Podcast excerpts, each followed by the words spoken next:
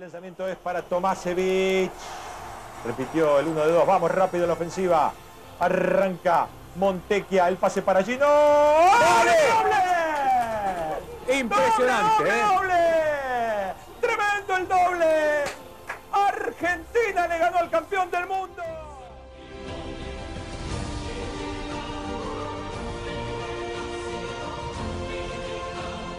Bienvenidos a Aliup. Hoy recordaremos a un país que decidió creer, una multitud que declaró su apoyo infinito, una plantilla y nombres únicos que nos permitió soñar.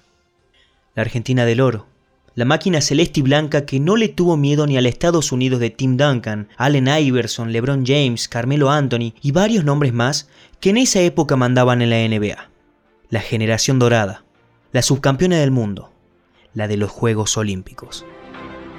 Mi nombre es Emiliano Varela y en esta ocasión vamos a volver en el tiempo para recordar a la selección argentina de básquet de 2004. Viajemos al pasado. Un tablero que ya estaba destinado. Una selección que sabía que su momento estaba llegando. Después de muchos años de desarrollo y altibajos, Argentina estaba preparada para golpear la mesa en Atenas. Un lugar que ya empezaba a vibrar el apoyo de toda una afición mundial. Pero antes de que todo esto suceda, antes de la gloria y antes de uno de los mejores baloncestos a nivel selección, nos remontamos a dos años antes. 4 de septiembre de 2002, Indianápolis. La poderosa Estados Unidos chocaría ante Argentina en aquel Mundial de Básquet. Ambos equipos estaban invictos con tres victorias, pero aquel quinteto liderado por el escolta de los Spurs, Emanuel Ginóbili, dirigido por Rubén Magnano, entrarían en los libros de la historia.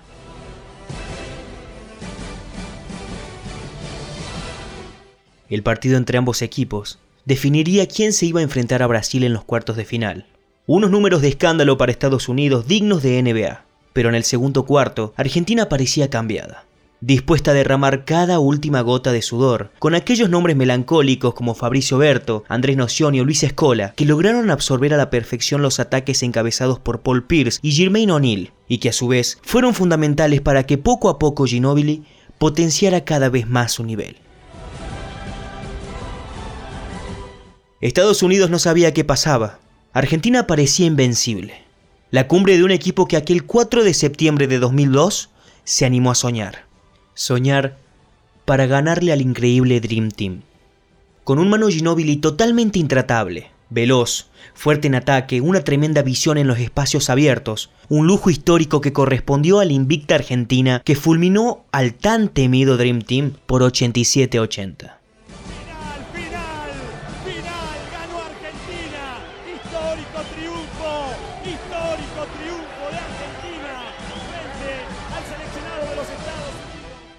Un partido memorable que sin duda puso en estado de shock a todo el mundo del básquet. Un partido que se celebró como un mundial, pero esto solo era el comienzo. Y a pesar de no lograr la victoria en la final frente a Yugoslavia, esta selección sería el tema de conversación en todo el mundo deportivo. 2004 estaba a la vuelta de la esquina, y estos jóvenes se habían convertido en la esperanza del baloncesto. Más que nombres, podríamos decirse que era una familia. Cada uno con sus respectivos equipos se ponían a punto para poder cumplir la gran hazaña, pero ellos aún no lo sabían, ni siquiera sabían que estaban preparados. Manu Ginóbili, un hombre que derrocha heroicidad, hambre de victoria, sabiduría, el Mesías que se convertía en el as bajo la manga de esta generación. El que para ese entonces ya había probado un trago de gloria consagrándose campeón de la NBA en 2003 con los San Antonio Spurs. Pero ahora quería hacerlo con su tan amada Argentina. Una plantilla que se unió para prepararse de cara a los Juegos Olímpicos de Atenas, que para la rareza de todos no tenía la misma mirada asesina que hace dos años frente a Estados Unidos. Algo pasaba. Los nombres que finalmente resonarían para hacerse cargo de Atenas fueron el gigante Walter Hermann y el joven Delfino, sin olvidar Sconocini, Montecchia, Ginóbili, Sánchez, Volkovitsky, Nocioni, Fernández, Escola, Oberto y Gutiérrez. Nombres que harían levantar del asiento al mundo entero. Sin embargo, aquellos partidos de preparación no tuvieron tan buen resultado. Un equipo que no se encontraba, un Manu Ginóbili que no desplegaba su máximo potencial como en la NBA. Algo estaba pasando, y si querían la gloria, deberían unirse más que nunca. deberían ser la poderosa Argentina, la que sueña, la que siempre es aguerrida, la que nunca se rinde.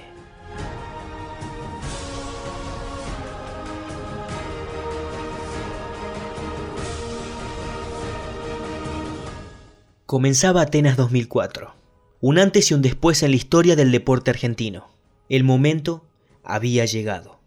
Todos los equipos querían el oro, pero solo uno podría gozarlo. Una fase de grupos para la subcampeona del mundo con altibajos, con algunas piedras en el camino, en la que su último partido de la serie sería ante Serbia y Montenegro, los antiguos integrantes de la Gran Yugoslavia. Era el momento de la verdad, un 15 de agosto que los sudamericanos nunca olvidarán. Con un partido muy duro y con Serbia y Montenegro enchufada, el camino se ponía cuesta arriba. Pérdidas y errores que Serbia aprovechaba para estirar la ventaja sobre la celeste blanca. Un último cuarto igualado. La balanza empezaba a equilibrarse. Ambos equipos luchaban hasta la última pelota. Ginóbili empezaba a demostrar la verdad de por qué estaba ahí. Empezaba a convertirse en el héroe y en el jugador que marcaba la diferencia. El escolta de los campeones de la NBA sacaba a relucir uno de los mejores baloncestos de su carrera, jugadas del de Bahía Blanca que hacía motivar a sus compañeros. Serbia y Argentina. Un duelo de titanes. El partido bajaba el telón. Ginóbili no erraba, pero Serbia encontraba una oportunidad para dar fin al partido. Tiros libres a falta de pocos segundos en el marcador. 3,8 para ser exactos. Con el primer tiro libre errado, enchufan la última canasta. Sin más tiempo fuera, a toda velocidad, Nocioni encuentra a Montecchia, que con un gran movimiento se hace espacio para asistirlo a él. Sí, a él. A Manu Ginóbili, que con su famosa palomita sobre la chicharra le dio la victoria a la selección argentina por 83-82, tomando así venganza por la final de Indianápolis. Argentina seguía viva, pero el camino no había terminado unos cuartos de final ante Grecia, donde millones de espectadores apoyaban al local y donde nuestros protagonistas sufrieron en los primeros tres cuartos con una gran diferencia en el marcador para los griegos. Pero de nuevo todo se definía en el último cuarto. Ambos equipos no aflojaban, era todo o nada. Unos sólidos Walter Herman y Chapu Nocioni y un preciso Luis Escola pusieron a la Argentina encima del marcador, terminando el partido con una victoria por 69 a 64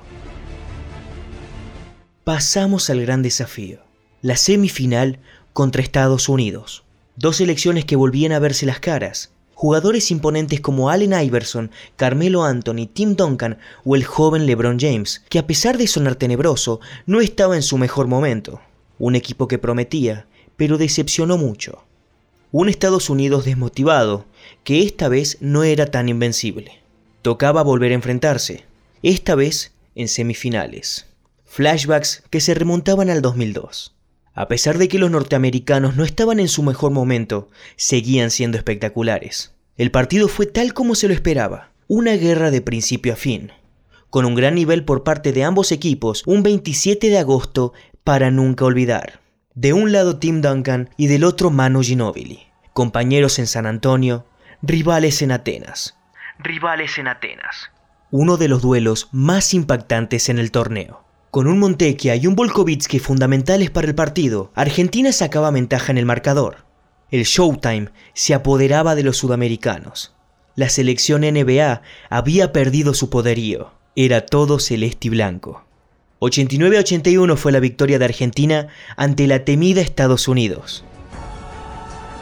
Llegaba el momento. Argentina e Italia se medían en la gran final de los Juegos Olímpicos. Argentina venía de derrotar a Estados Unidos y al último campeón del mundo. Era la hora. Matar o morir. Un sabio un día dijo, las finales no se juegan, las finales se ganan. Y así lo fue un 28 de agosto de 2004. Argentina vapuleó por 84 a 69 a Italia, coronándose así como campeones olímpicos en Atenas. Un equipo que decidió creer en sí mismo, que se convirtió en una familia. Ellos eran la generación dorada. Un país entero levantado ante la genialidad de 12 jugadores que habían dejado huella en todo el mundo. Mi nombre es Emiliano Varela y hoy volvimos al pasado en la gloria de la generación dorada. Espero que te haya gustado y nos encontramos en el próximo capítulo de Aliu. Hasta la próxima.